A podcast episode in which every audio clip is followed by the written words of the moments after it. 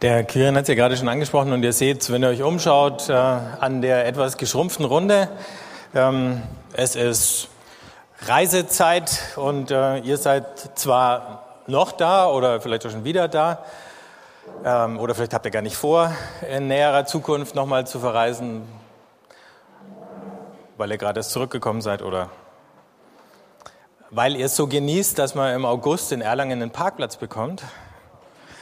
Ähm,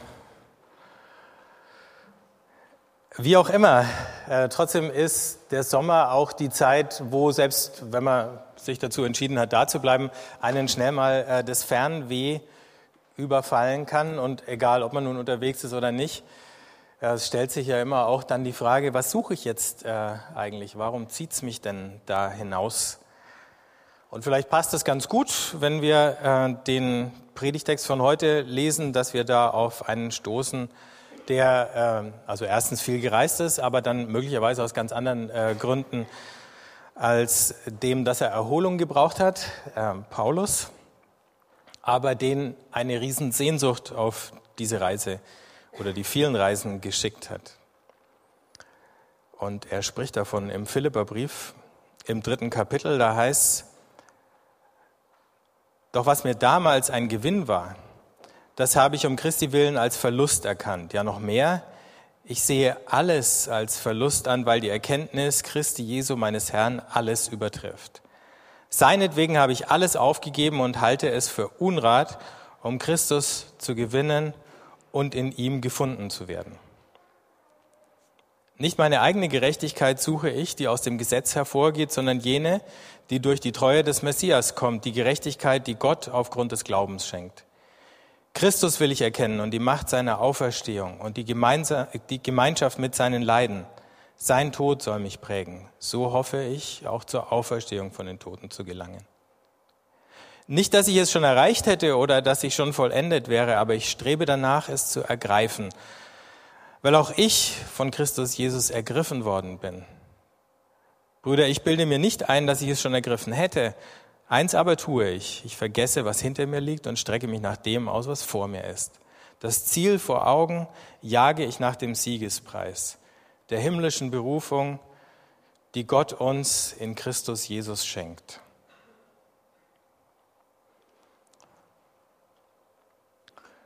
Schließt mit dem Siegespreis. Ähm, meine beiden Nachbarn zur Rechten und zur Linken, die sind heute unterwegs beim Erlanger Triathlon. Die jagen auch nach dem Siegespreis. Ich habe ein bisschen so mitbekommen, wie sie sich im Vorfeld gequält haben und habe gedacht, na gut, auf den verzichte ich. Ähm, und der eine hat schon gestöhnt, das macht er jetzt nicht nochmal, wenn das vorbei ist. Aber wenn der Tag heute vorbei ist, dann haben Sie Ihren Siegespreis und dann steht da irgendwo auf der Liste Ihr Name und wie viel da Sie geworden sind und Ihre Zeit und äh, kriegen eine Urkunde und was weiß ich noch alles. Ähm, aber dann ist das auch schon wieder passé. Paulus redet von dem Siegespreis, der ist noch so weit entfernt, dass er sich den Rest seines Lebens äh, auf den Weg machen muss oder auf dem Weg bleiben muss, um ihn überhaupt äh, zu erreichen. Und auf diesem Weg gibt es ein paar Dinge, die könnten ihm ungewollt äh, zur Last werden. Eigentlich ganz positive Dinge. Und das ist ja tatsächlich so. Im Sport können einen dann positive Dinge, äh, zum Beispiel gutes Essen, was wir unter normalen Bedingungen lieben, ne, äh, zum Hindernis werden. Also wenn du jetzt sozusagen vor dem Triathlon Schäuferle essen gehen würdest oder so, das wäre einfach gar keine gute Idee. Ja. Ähm, das würde dich ernsthaft äh, zurückwerfen in deinem Leistungsvermögen. Das wissen die natürlich alle, deswegen macht es ja auch keiner.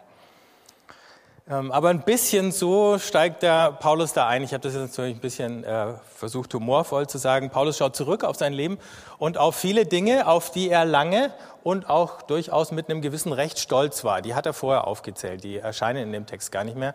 Nämlich seine Vergangenheit, seine Abstammung aus dem Stamm Benjamin, dass er als ganz kleiner Junge beschnitten worden ist, ist ja gerade ein heikles Thema. Ähm, dann, wo er studiert hat, äh, beim besten Rabbi, und dann ordnet er sich da eben ein und dass er das Gesetz untadelig gehalten hat. Untadelig, sagt er von sich selber. Also er hat sich da nichts geleistet. Äh, übertreibt er da? Wahrscheinlich nicht. Und er sagt, da könnte ich jetzt zu Recht äh, stolz drauf sein. Und da war ich auch stolz drauf. Und jetzt sagt er, und all das, worauf ich da stolz war, also meine richtige Herkunft, die richtige Bildung, die richtigen Werte, die mir vermittelt worden sind, die richtige Leistung, die ich abgeliefert habe, obwohl es eigentlich da bei dem Halten des Gesetzes eben, das hatten wir neulich auch schon gehört, gar nicht um Leistung geht, sondern um Dankbarkeit und um zu zeigen, ich gehöre da dazu, um den richtigen Status vielleicht, all das.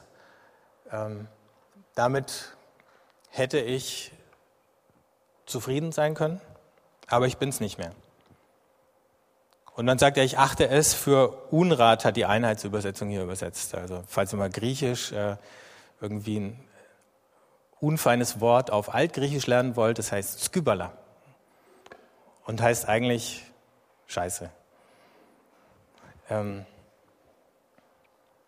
also wenn ihr mal Griechisch schimpfen wollt, weil ihr euch nicht Deutsch sagen traut, dann sagt ihr einfach Skybala. Alle gucken euch an. Und ihr habt eurer Seele trotzdem Luft gemacht. Also, Paulus sagt, äh, all diese Sachen, die sind eigentlich ein potenzielles Hindernis, sie sind ein potenzielles Unglück. Äh, denn wenn ich daran festhalten würde, dann würde ich das Wichtigste, das Allerwichtigste verpassen. Das ist interessant, wenn man eine Weile drüber nachdenkt, weil ja auch wir oft davon reden, dass wir Gott gern irgendwo die negativen und die beschwerlichen Dinge in unserem Leben gerne abgeben möchten. Und das ist ja auch gar nicht falsch. Das dürfen wir ja. Das sollen wir ja. Ähm, aber oft genug geben wir nur die Schattenzeiten ab und das, was wir sowieso gerne loswerden würden. Viel schwerer fällt es uns, das Gute abzugeben. Ja. Und äh, das können wir jetzt mal für uns selber durchspielen. Jetzt sind wir natürlich keine frommen Juden wie der Paulus. Aber man kann ja durchaus äh, stolz sein auf äh, ganz verschiedene Dinge. Jetzt ne, vielleicht banale Sachen, die lassen wir jetzt ganz mal außen. Mein Auto, mein Haus, mein Pool oder so. Ähm, aber dann halt durchaus in Anführungszeichen geistliche Sachen. Meine Konfession zum Beispiel. Ne? Ich bin, jetzt kann ja jeder einsetzen, was er ist. Das ist ja ein bisschen unterschiedlich hier unter euch. Ähm, ich gehöre zu dieser Kirche und das ist die Kirche, was weiß ich, dann kann der Katholik stolz sein auf die äh, tolle Tradition seiner Kirche und der Lutheraner natürlich noch viel stolzer auf die Tradition der Reformation und der Reformierte kann sagen, aber ganz habt ihr Lutheraner nicht gecheckt und dann kann natürlich der Pfingstler sagen, wir sind überhaupt die dynamischste Kirche von allen und da hat er auch recht, wenn er das sagt. Ähm, und so kann jeder auf irgendwas stolz sein. Das sind wir natürlich nicht, deswegen verstehen wir uns auch so gut hier. Ähm, aber jeder bringt seine Erfahrung mit. Das wäre jetzt was anderes. Das ist sozusagen nur die Kleinversion. Konfessionen sind ja so in Jahrhunderte gegossene Erfahrungen von Christen. Ähm, aber ich kann ja meine persönlichen Erfahrungen mitbringen, was ich schon alles erlebt habe, wo ich schon alles war, was Gott schon alles zu mir geredet hat, was ich schon alles kapiert habe, was ich schon alles aufgebaut und auf die Beine gestellt habe. Und ich könnte sagen, schauen, das macht mich jetzt aus. Ich bin der, Komma, und dann setze ich da irgendwas ein. Und da drin liegt dann meine Identität oder mein Wissen, ähm, was ich alles schon gelernt habe und jetzt her sagen kann und so.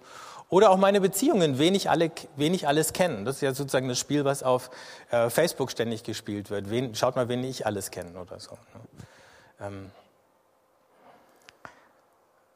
Und manchmal machen wir das ja auch. Ne? Manchmal sagen wir, ich war auf dem Seminar mit, und dann lassen wir irgendeinen großen Namen fallen und dann sind wir auch gleich ein äh, bisschen größer.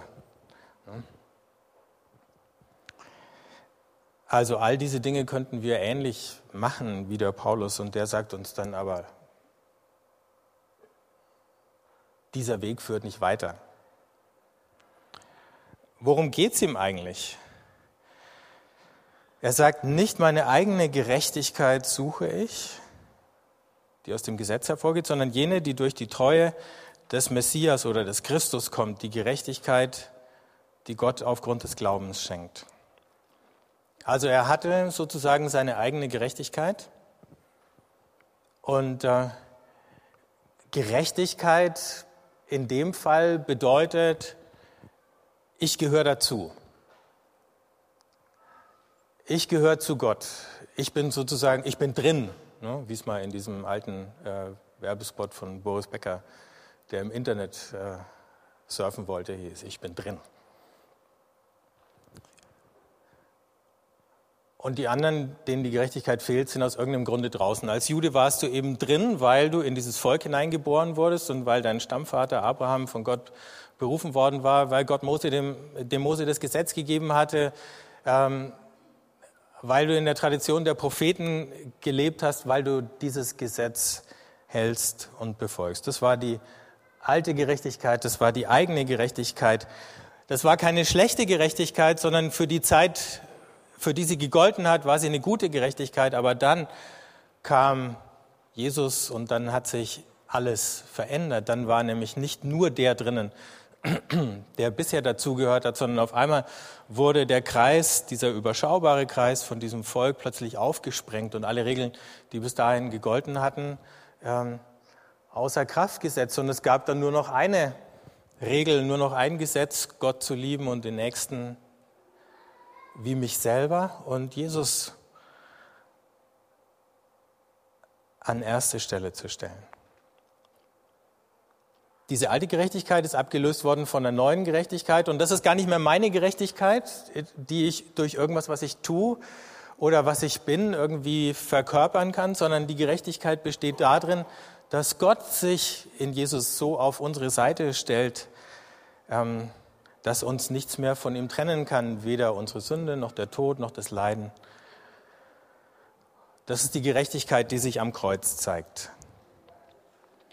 Und diese Gerechtigkeit steht nun allen offen, die sie haben möchten. Und das war das, was der Paulus nicht verstanden hat. Deswegen war er ja auch erstmal so ein engagierter Verfolger der Christen, weil die sozusagen diese alte Gerechtigkeit, aus der heraus er gelebt hat, äh, so radikal in Frage gestellt haben und gesagt haben, wir brauchen keinen Tempel mehr, wir brauchen keinen Priester mehr, wir brauchen keine Speisevorschriften und Reinheitsvorschriften mehr. All das hat seine Zeit gehabt, aber jetzt ist es vorbei. Jetzt dürfen plötzlich auch die Heiden dazugehören. Und dann sagt er weiter, Christus will ich erkennen und die Macht seiner Auferstehung und die Gemeinschaft mit seinen Leiden, sein Tod soll mich prägen. So hoffe ich auch zur Auferstehung der Toten zu gelangen die Tatsache, dass Gott Jesus, der ausgeschaut hat, als wäre er gescheitert, der ausgeschaut hat vor dem Gesetz, dem jüdischen Gesetz, als wäre er verflucht, wie Paulus an anderer Stelle schreibt, dass er ihn von den Toten auferweckt hat, das bedeutet, dass Gott Jesus gerechtfertigt hat und gesagt hat, im Gegensatz zu allem, was die Römer und was der Hohe Rat über Jesus gesagt haben, stelle ich mich zu meinem Sohn, zu meinem Knecht und ich sage, der ist der Einzige, der im Recht ist. Er ist der einzige wahre Israelit. Er ist der Einzige, der den Bund erfüllt hat und alle anderen ähm, haben ihn verloren und verspielt. Und deswegen, wer jetzt zu ihm gehört, der ist drin. Und es gibt keine anderen Regeln mehr, als ihm zu folgen. Und deswegen bedeutet die Kraft seiner Auferstehung kennenzulernen, eben auch zu merken, ich bin gerechtfertigt. Egal, ähm, welche Spuren Sünde und Tod in meinem Leben bisher gezogen haben, ähm, hier begegnet mir Gott und hier hat er all dem was entgegenzusetzen. Aber es ist nicht nur so, dass es sozusagen der ständige Jubel der Auferstehung ist, sondern wenn uns die Macht der Auferstehung berührt, dann scheuen wir uns auch nicht mehr vor der Gemeinschaft seiner Leiden und wir scheuen uns nicht mal mehr vor dem Tod, weil der seine Schrecken verloren hat. Ich habe gestern ein bisschen gelesen, vielleicht kennt der eine oder andere von euch auch, Oscar und die Dame in Rosa. Ähm, wird er demnächst auch äh, verfilmt? Oder ist es schon? Kommt bald, ne? Also es ist eine Geschichte, ähm, sehr, kleine, sehr kleines Buch von einem Jungen, der ist im Krankenhaus und heißt Oskar und ist an Leukämie, wenn ich es richtig verstanden habe, erkrankt und es gibt keine Aussichten mehr, dass er gesund wird. Und äh, der fängt dann plötzlich an, Briefe an den lieben Gott zu schreiben, obwohl seine Eltern äh, nie mit ihm über Gott geredet haben. Der einzige Mensch, der mit ihm über Gott redet und der einzige Mensch in dem ganzen Krankenhaus, weder die Ärzte noch seine eigenen Eltern, der in der Lage ist, mit ihm darüber zu reden, dass er in ein paar Tagen stirbt, ist die Oma Rosa, so nennt er sie. Und das ist so eine Frau von so einem Klinikbesuchdienst. Und die fängt an, mit ihm über Gott zu reden. Und ich denke, in diese, und er ist fassungslos, dass es seine Eltern nicht hinbringen und er ist fassungslos, dass die Ärzte so sprachlos sind, weil sie ihm keine Hoffnung mehr machen können. Ähm, aber dann schreibt er eben ganz rührend da so ein Briefwechsel mit Gott. Also Gott schreibt ja nicht zurück und trotzdem merkt der Oskar, wie Gott ihm durch diese oder jene Sache und auch durch die Oma Rosa eben ständig antwortet. Was man da so schön sieht, ist eben, wie der Tod für die Oma Rosa, weil sie glaubt, den Schrecken verloren hat. Das heißt, jemand, der die Kraft seiner Auferstehung kennt, der hat eben plötzlich nicht mehr diese Scheu äh, vor dem Leiden, den befällt nicht mehr die Sprachlosigkeit angesichts des Todes, sondern die sitzt dann da jeden Tag beim Oscar an seinem Bett oder besucht ihn in der Klinik und lacht mit ihm und erzählt ihm Geschichten, erzählt ihm, dass sie früher Catcherin war und äh, irgendwie einen, äh, ich weiß gar nicht mehr, wie sie hieß, einen wüsten Namen hatte, wie halt so diese Wrestler eben haben. Und wen sie alles ähm, dann da fertig gemacht hat in ihrer Catcher-Karriere. Und dann redet sie wieder von Gott. Und dann weint sie mal mit dem Oscar und der mit ihr. Ähm also plötzlich begegnen wir Gott nicht nur in den Sonnenseiten, sondern auch in den äh, Schattenseiten, in Leid, was wir möglicherweise selber erleben oder was andere erleben. Aber wir müssen nicht mehr aus Furcht oder aus Sprachlosigkeit einen Bogen drum machen. Das mit dem Erkennen ist ja sowieso so eine Geschichte. Wie, wie muss man sich das vorstellen, Gott zu erkennen? Also neben dem Juden Paulus habe ich äh, einen anderen Juden entdeckt, der sich Gedanken darüber gemacht hat. Abraham Heschel, und der hat geschrieben, für den Philosophen ist Gott ein Objekt. Für betende Menschen ist er das Subjekt. Ihr Ziel ist nicht, ihn als Konzept des Erkennens zu besitzen, informiert zu sein über ihn, als wäre er eine Tatsache neben anderen. Sie sehnen sich danach, von ihm ganz in Besitz genommen zu werden, Gegenstand seines Erkennens zu sein und das zu spüren. Die Aufgabe ist nicht, das Unbekannte zu kennen, sondern von ihm durchdrungen zu sein. Nicht zu kennen, sondern von ihm erkannt zu werden uns ihm auszuliefern, nicht ihn uns. Nicht zu urteilen und sich zu behaupten, sondern zu hören und von ihm beurteilt zu werden. Ich glaube, das gibt diese Haltung von Paulus ganz gut wieder. Also er sagt, der Philosoph, der versucht sich irgendwie Gottes zu bemächtigen und er versucht es irgendwie begrifflich zu fassen zu bekommen. Aber es ist unmöglich, Gott zu fassen zu kriegen. Wir kriegen ihn nicht zu fassen. Aber umgekehrt wird ein Schuh draus, dass er uns zu fassen bekommt. Und wenn unsere größte Sehnsucht ist, von ihm ergriffen zu sein oder dass er möglichst viel von uns zu fassen bekommt, dann sind wir auf dem richtigen Weg. Und das ist ja das, was der Paulus hier beschreibt. Er ist ergriffen, er hat es nicht ergriffen. Und er sagt, ich werde es auch gar nicht ergreifen bis zu diesem Tag, wenn ich Gott von Angesicht zu Angesicht gegenüberstehe und wie er im 1. Korinther 13 schreibt, wenn ich erkenne so, wie ich jetzt schon erkannt bin. Aber jetzt besteht all mein Erkennen darin, dass mir bewusst ist, Gott kennt mich. Ich bin ihm bekannt. Ähm, und er ist nicht desinteressiert, äh, wissend über mich, sondern sein Kennen und Erkennen ist intensivste Anteilnahme. Ich gehe ihm nicht aus dem Kopf. Ich bin Tag und Nacht vor seinem inneren Auge oder was ist schon innen und außen in dem Fall, ich stehe ihm Tag und Nacht vor Augen.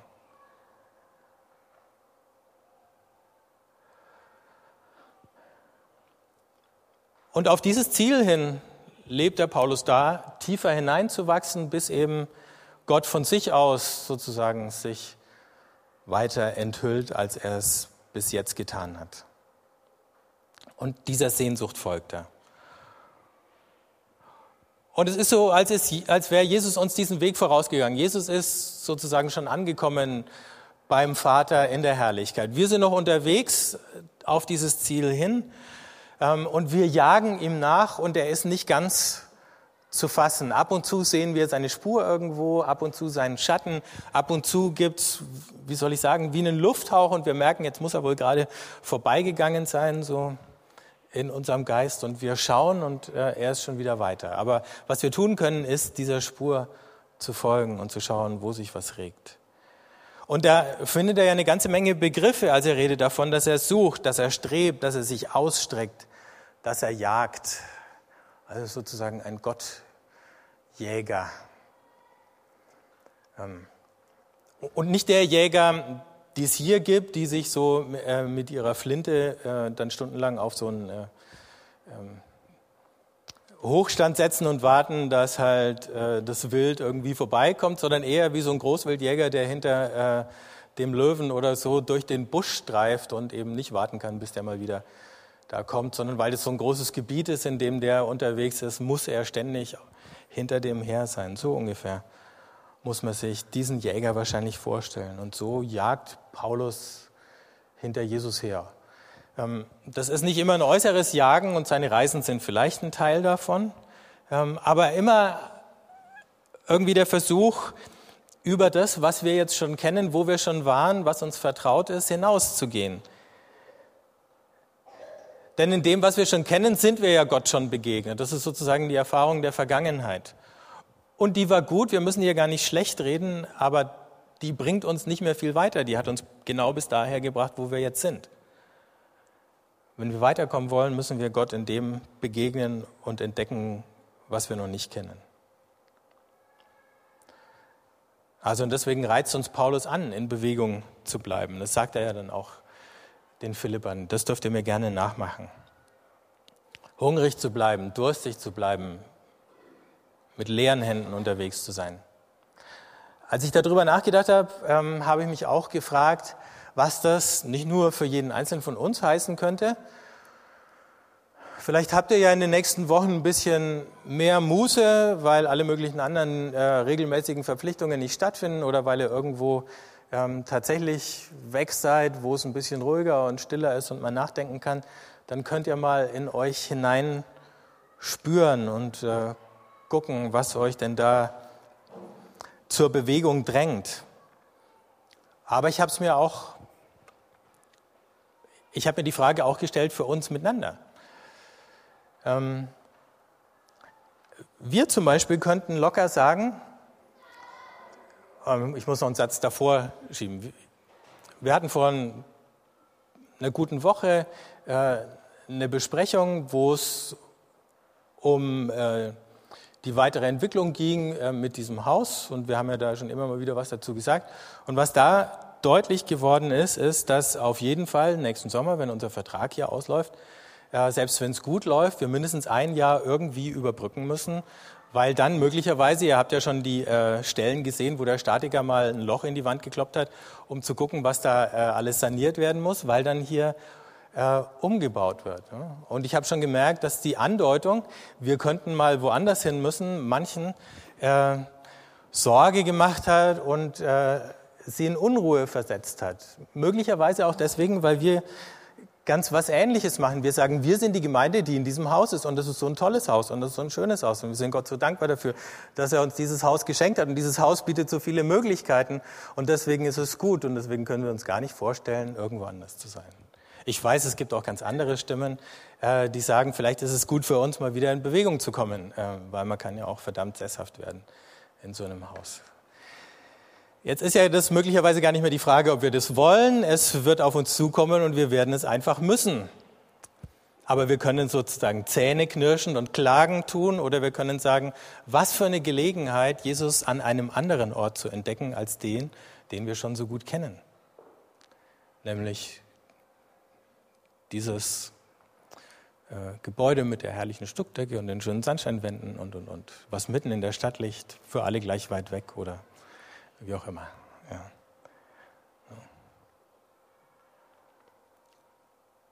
Könnt ihr ja mal drüber nachdenken. Wir haben ja noch ein Jahr Zeit.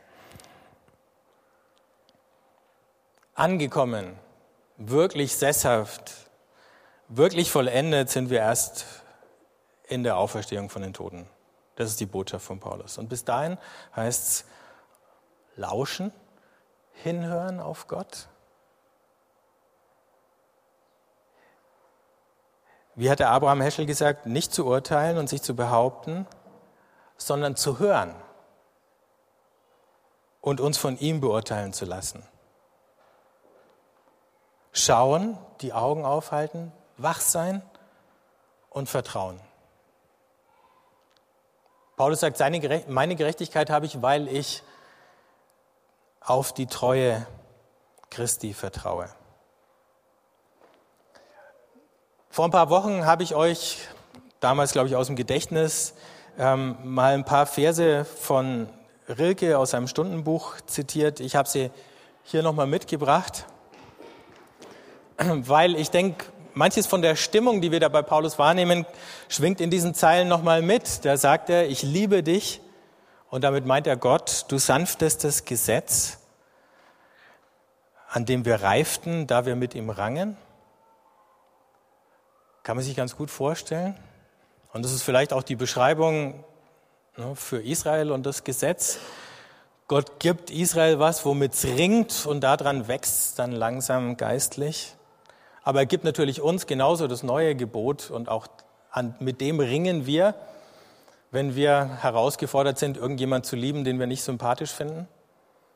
Oder noch schlimmer, der uns das Leben schwer macht. Oder Gott zu lieben, den wir manchmal nicht verstehen und der uns fremd scheint. Dann geht es weiter, du großes Heimweh, das wir nicht bezwangen. Und es soll gar nicht bezwungen werden, dieses Heimweh. Denn hätte ich es bezwungen, dann könnte ich sitzen bleiben, da wo ich bin. Aber auf der anderen Seite ist Gott eben nicht nur einer, der in der Zukunft und der in der Ferne ist, sondern der, der nah ist und der uns von allen Seiten umgibt. Und das finden wir in der nächsten Zeile. Du Wald, aus dem wir nie hinausgegangen. Das wäre jetzt sozusagen äußerlich gedacht. Und innerlich ist er uns nah und das finden wir in der nächsten Zeile. Du Lied, das wir mit jedem Schweigen sangen. Also selbst wenn ich gar nichts von mir gebe, ist in mir sozusagen ganz tief unten eine Melodie und ein Rhythmus. Den hat Gott da reingelegt. Und wenn ich mal ganz leise bin, dann fange ich an, den zu hören. Das ist nicht nur mein Herzschlag, sondern es ist ein geistlicher Rhythmus. Und dann, jetzt wird es wieder ein bisschen mysteriös, du dunkles Netz, darin sich flüchten, die Gefühle fangen. Wir sind schreckhafte Kreaturen, wir neigen dazu, äh, in Panik zu geraten und wegrennen zu wollen. Aber vor Gott, das wusste dann auch schon der Psalmist, kann man gar nicht wegrennen. Wohin sollte ich fliehen? Heißt dann. Das heißt, selbst wenn wir flüchten, dann äh, irgendwann landen wir in diesem Netz und dann beruhigen wir uns wieder, kriegen uns wieder ein und dann bleiben wir wieder in ihm. Und gleichzeitig ist da dieses Heimweh, das uns dazu führt, dass wir uns nicht ausruhen auf unseren Lorbeeren. Zum Schluss, einfach zum Nachdenken für euch, ein paar Minuten, wenn ihr möchtet, ein paar Fragen. Worauf würde ich mich denn gerne ausruhen können oder dürfen? Also was sind die Dinge, in denen ich, an denen ich positiv meine Identität festmache? Ich bin der, der. Punkt, Punkt, Punkt.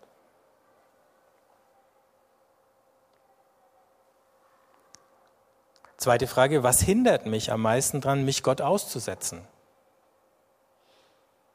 Wie gesagt, vielleicht habt ihr jetzt ein bisschen mehr Zeit, die ihr auch dafür verwenden könntet, euch Gott auszusetzen, mehr als sonst unterm Jahr. Dass wir die Zeit haben, bedeutet nicht, dass es passiert, weil es gibt andere Dinge, die plötzlich so interessant werden könnten, dass wir sagen, ach naja, vielleicht doch nicht.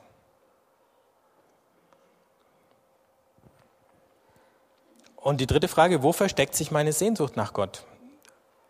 Wie hat sie sich heute verkleidet?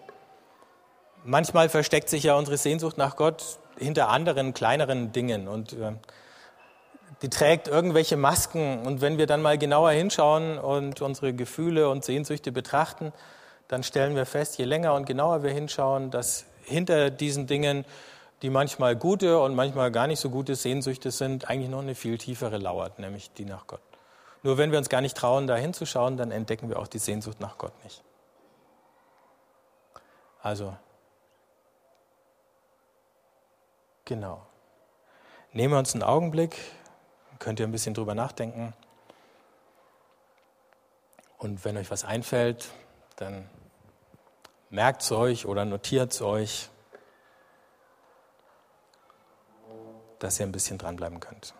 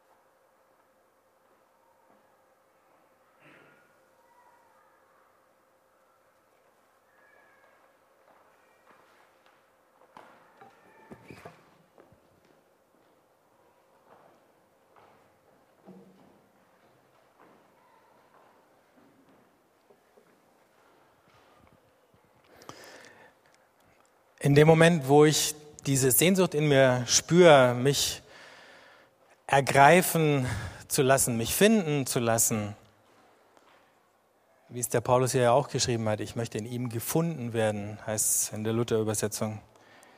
Ähm, mich erkennen zu lassen, da betrete ich den Bereich des Heiligen. Da fange ich an, auch über mich selber hinauszuwachsen. Und deswegen wollen wir mit dem Heilig, Heilig das Abendmahl beginnen.